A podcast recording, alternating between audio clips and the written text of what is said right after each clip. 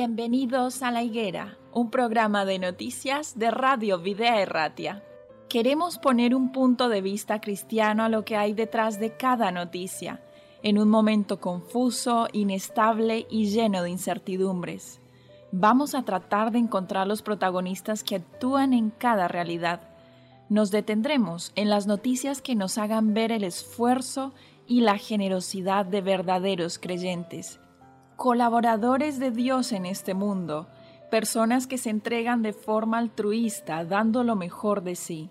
Pero no dejaremos de resaltar la realidad y los intereses de aquellos que actúan sin valores y hacen más difícil la vida en este tiempo. Colaboradores de la injusticia que ayudan o realizan auténticos desmanes y que permiten con pasividad los peores abusos. Nosotros como cristianos tenemos un mandato de Jesús en Mateo 24, 32. De la higuera aprended la parábola. Cuando ya su rama está tierna y brotan las hojas, sabéis que el verano está cerca. Tenemos que saber el tiempo en el que estamos viviendo.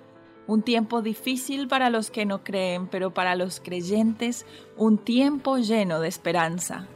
Bienvenidos a la higuera.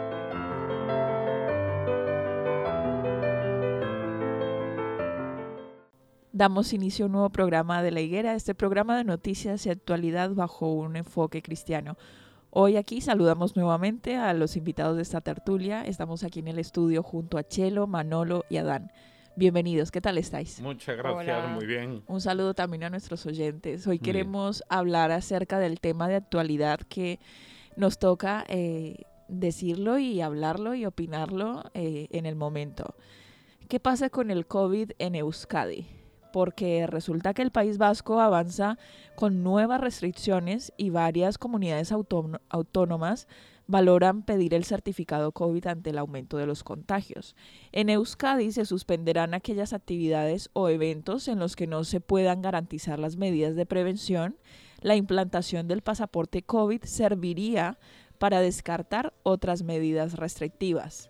Comunidades autónomas como el País Vasco, Cataluña, Comunidad Valenciana y Navarra, entre otras, han propuesto a lo largo de estos días la posibilidad de implantar el certificado COVID para poder acceder a determinados espacios ante el incremento de la incidencia acumulada ya en España que este lunes se situaba en 82 puntos. Con esa introducción ya sabemos de qué va el tema.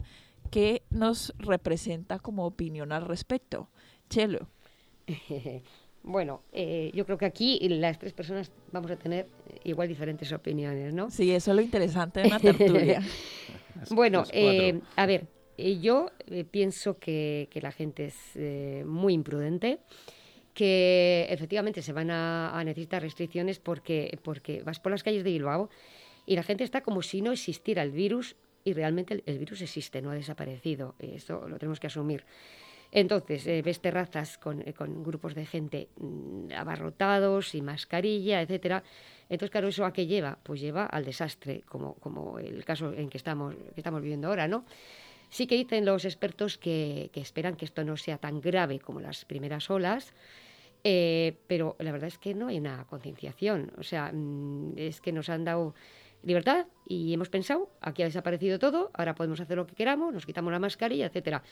Entonces yo veo bien las restricciones, lo del pasaporte mm, lo veo diferente. O sea, yo creo que, la persona es libre, entonces imponer esto, de hecho, hay muchas comunidades autónomas en España que han negado esto, o sea, lo, han eh, negado, no, van a seguir adelante con ello, otras sí, como el País Vasco en este caso, eh, falta la aprobación, quieren para determinadas eh, cosas o eventos utilizar el pasaporte COVID. Bueno, no sé hasta qué punto esto esto te va a proteger de nada, porque, porque hace poco leí una noticia de que los anticuerpos de las vacunas ya están bajando un poco. Entonces, eh, que una persona con pasaporte no pueda contagiar no es real. Puede contagiar, puede contagiarse esa persona, entonces no sé si esto realmente es eficaz para frenar. Bueno, la implementación del pasaporte COVID representa un problema para aquellas personas que eh, no tienen la vacunación pero han pasado la enfermedad y tienen los anticuerpos y que obviamente en estos momentos no tienen un certificado COVID. Entonces, si llegan a implementar esto en todos los locales, en todos los lugares, eh, habrá una gran cantidad de personas disgustadas, ¿no crees? Sí, sí, Yo escuché el otro día en Alemania una noticia sobre esto, que iban a implementar el pasaporte COVID, pero aquellas personas que no estuviesen vacunadas y que no hubiesen pasado el virus. O sea, que iban a tener pasaporte COVID las personas vacunadas, pero también los que hubiesen eh, pasado el virus y se hubiese recuperado. Pero yo creo que eso Esto es lo oí de ¿eh? Alemania. Bien, eh, pero si tú te has recuperado, si resultamente, como tú has dicho ahora, que la vacuna solamente vale para un determinado tiempo, luego hay que vacunarse otra vez más y luego otra vez más, resulta que aquí tenemos que valorar que la persona que se ha vacunado dos veces o tres o una, si la persona que ha pasado el virus y se ha recuperado, es muy posible que tenga bastante más defensas que los que se hayan vacunado. Eso lo tienen que tener muy en cuenta y decir, no, como no te has vacunado, no te doy el pasaporte COVID.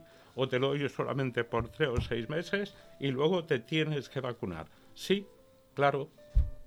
Eso creo. Sí, es, eh, hay posturas encontradas. Eh, Hombre, la verdad es que en el resto de Europa se están poniendo muy duros con los que no se han vacunado. Es que hay muchas personas que no se han vacunado. Sí, no, sí, he escuchado también de despidos en, algunas empresas debido a que se han negado a tener la vacunación y otro tipo de, sanciones importantes a nivel de Europa. Pero hablemos a nivel de Euskadi. Eh, pues eso estaba queriendo comentar, ¿no? Eh, poner un pasaporte para, para que las personas puedan salir o puedan tener cierta actividad social, pues yo creo que iba a costar. Aunque es verdad que hay comunidades que ya lo, han, lo están implementando, ¿eh? para, para en Galicia, en Cataluña y no sé si hay alguna más que lo están haciendo. Y, y yo creo que irá por ahí, por ahí la, el, eh, las formas que, que, tienen las autoridades ¿no? para conseguir erradicar, iba a decir, para conseguir que disminuya.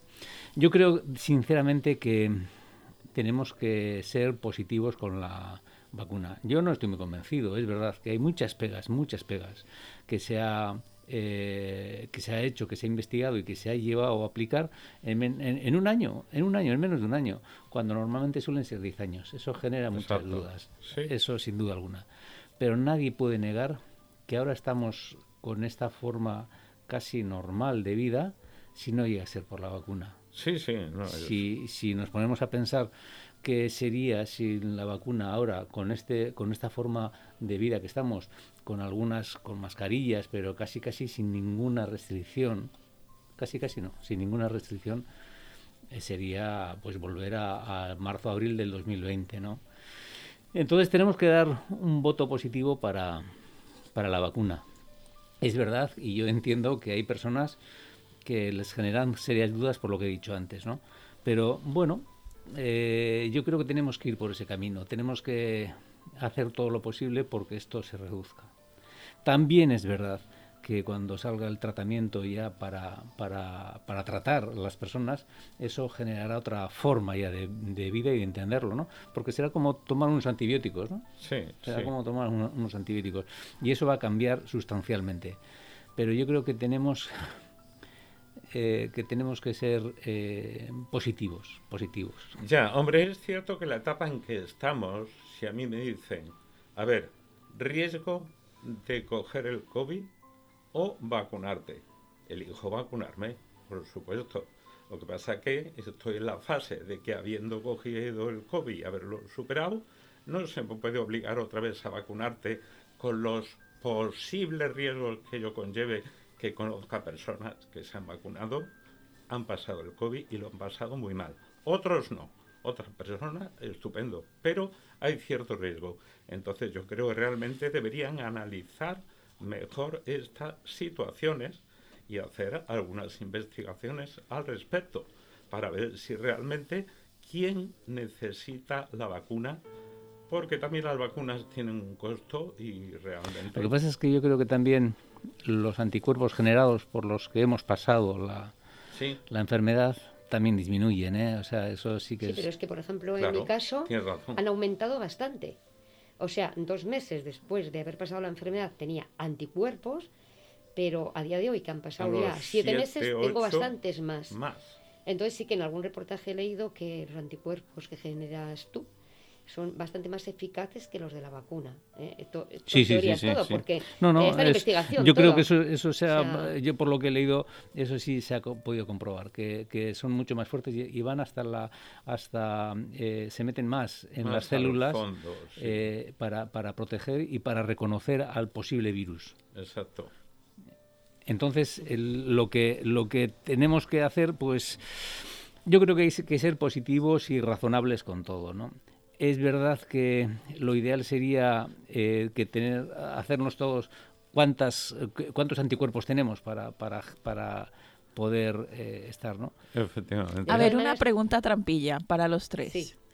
¿Consideráis que algunas de estas medidas son anticonstitucionales? Acerca como habíamos leído en algunas noticias, como el estado de alarma primero, el estado de alarma segundo, y bueno, con relación a pedir el pasaporte COVID para entrar a algunos sitios, Estamos de acuerdo en que, en que eliminar aquellos eventos, grandes eventos en los que no sea posible asegurar la sanidad de todas las personas es una cuestión demasiado lógica. Eh, Pero consideráis que hay cuestiones aquí que se van a la anti, anticonstitucionalidad. Yo sí pienso, yo sí pienso eso porque, a ver, esto es una pandemia, es verdad. Eh, pero mm, plagas de, de, enfermedades ha habido muchísimas, jamás se han puesto un pasaporte en ninguna enfermedad, ni con la gripe, que con la gripe muere cantidad de personas, cantidad de personas. No hay un pasaporte COVID y si tú tienes gripe no puedes entrar a este sitio o al otro. Yo creo que es mucho más eficaz que pedir el pasaporte COVID el evitar todas estas aglomeraciones, grandes eventos, discotecas. Es que me parece muchísimo más eficaz, porque enseñar el pasaporte COVID, como he dicho antes, ¿qué? Y si en ese momento lo tienes, ¿qué te soluciona? Vale, tú, tú entras a un sitio con el pasaporte, pero imagínate que estás contagiado. Vas a contagiar a un montón de gente. Que tú no, no eh, tengas que ir a la UBI, pues a lo mejor no, pero que vas a contagiar a gente, seguro. Entonces me parece muchísimo más eficaz evitar las aglomeraciones, evitar, eh, eh, o sea, no se puede ir sin mascarilla donde hay un montón de gente. Entonces, yo creo que esto, esto es de, inteligencia. Lo que, lo que sí es verdad que como sociedad siempre somos muy, muy cazurros, eh, por decirlo así. El otro día en un partido de pelota, eh, de pelota, la final del cuatro y medio, eh, estaban disputando la final y tuvieron que parar el partido porque había espectadores que no se querían poner la mascarilla, a pesar de que lo estaban diciendo por favor por los altavoces, ¿no? Entonces, y tuvieron que parar el partido, después se la pusieron, ¿no? Pero, pero esa, esa tozudez, esa terquedad eh, roza la locura, ¿eh? Porque, porque yo creo que, que, eso es no pensar. Eh, antes decíais lo de inconstitucionalidad. Yo creo que eh, el, por ahí yo no, yo creo, ¿eh? es una opinión que me da la sensación que eh, van, a, van a ir a los hechos probados. ¿no? Entonces, el que no tenga el pasaporte no va a poder participar socialmente. Porque lo que yo sí creo que es anticonstitucional es forzar a las personas a que se vacunen. Claro. Eso sí creo. Pero el pasaporte, no, simplemente le van a decir, usted no está, no está eh, libre o, exento de que puedas transmitir la enfermedad. Entonces, o, tienes un, un, pasaporte que te deje circular libremente o participar socialmente, o no te van a dejar participar. Ya, pero, el tema es el que te he dicho antes. O sea, imagínate que esa persona en ese partido que has comentado, imagínate que ha entrado, que ha entrado con pasaporte, imagínate. Pero imagínate que, claro, eh, se ha quitado la mascarilla porque él piensa a lo mejor que como está vacunado está seguro, ¿no? Pero a lo mejor es un vacunado que está transmitiendo el virus. Entonces, aunque haya entrado con pasaporte, el pasaporte de poco le ha servido, porque va a seguir transmitiendo el virus. O sea, el pasaporte es un papel. Eh, en realidad, eh, no te priva de contagiar. O sea, tú puedes seguir contagiando igual. No, igual no. Es, que, es que ya lo han dicho, el vacunado se puede contagiar, sigue contagiando. A lo mejor no va a estar tan grave y, y tampoco genera eh, tanta cantidad de... Claro, porque la vacuna tiene entonces, eh, lo que hace parece ser, que es verdad, eh, que esto ni saben los entendidos, imagínate nosotros, ¿no? Pero lo que sí están diciendo es que los vacunados pueden contagiar, pero en un grado muchísimo menor. Muchísimo menor, porque no generan esa enfermedad que es la que después en un contacto es la que salta más fácilmente. No, yo te digo, y con más carga viral, que es lo que dicen, ¿no? Hombre, efectivamente, si yo no hubiera pasado el COVID, hubiese vacunado, pero hace mucho tiempo porque el riesgo, claro, tienes que pasarlo. Por eso digo, yo sí soy partidario del, del pasaporte COVID, pero poniendo muchas matizaciones, que a lo mejor sí podía rayar en la inconstitucionalidad.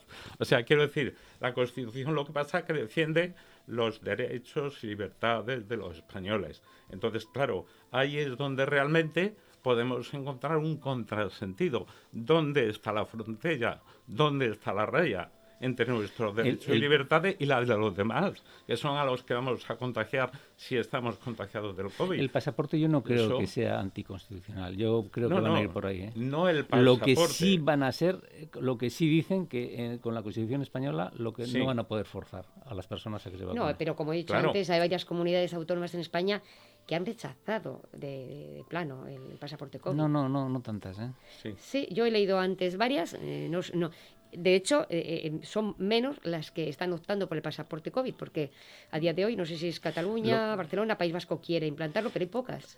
Madrid lo ha rechazado, Cáceres lo ha rechazado. El País Vasco lo que ha hecho ha sido consultar al Tribunal Superior de Justicia del País Vasco a, ver si sacan la ley y no se la echan para atrás. Claro. Que es lo que le han hecho anteriormente, ¿no? Y, eso es lo que ha pasado, pero, pero eh, eso va a ir por ese camino, porque Galicia lo tiene. ¿Galicia lo tiene? Pues yo no sé. Hoy no sé qué he oído. ¿Que lo ha rechazado el Tribunal Superior de Justicia o que lo ha aceptado? No, no, no. Me parece que lo había rechazado hoy, ¿eh? No, no, no, no, no. No, Madrid, que es, una, que es una, Galicia, Cataluña... No, no, lo tiene. No lo tiene. No, Madrid no. No. Porque no lo ha pedido el...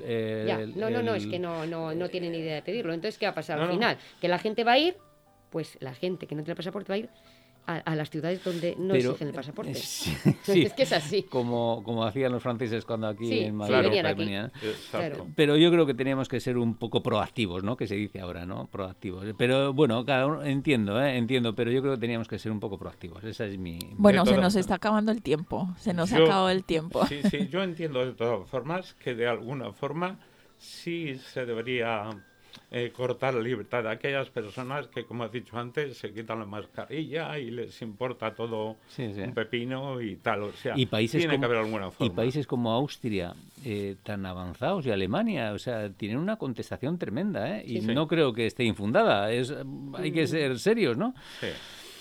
Sí, tiene muchas complicaciones. La verdad es que estamos en un tiempo donde vamos a ver cosas eh, estas y otras, muchas más. Creíamos que se nos habían relajado las medidas, pero lo que muestran las estadísticas, las noticias en este caso y las medidas del gobierno es que tenemos que estar, en definitiva, más pendientes que nunca mm. eh, para que esto continúe o no continúe siendo un bucle de repeticiones, ¿no? Y que volvamos al inicio.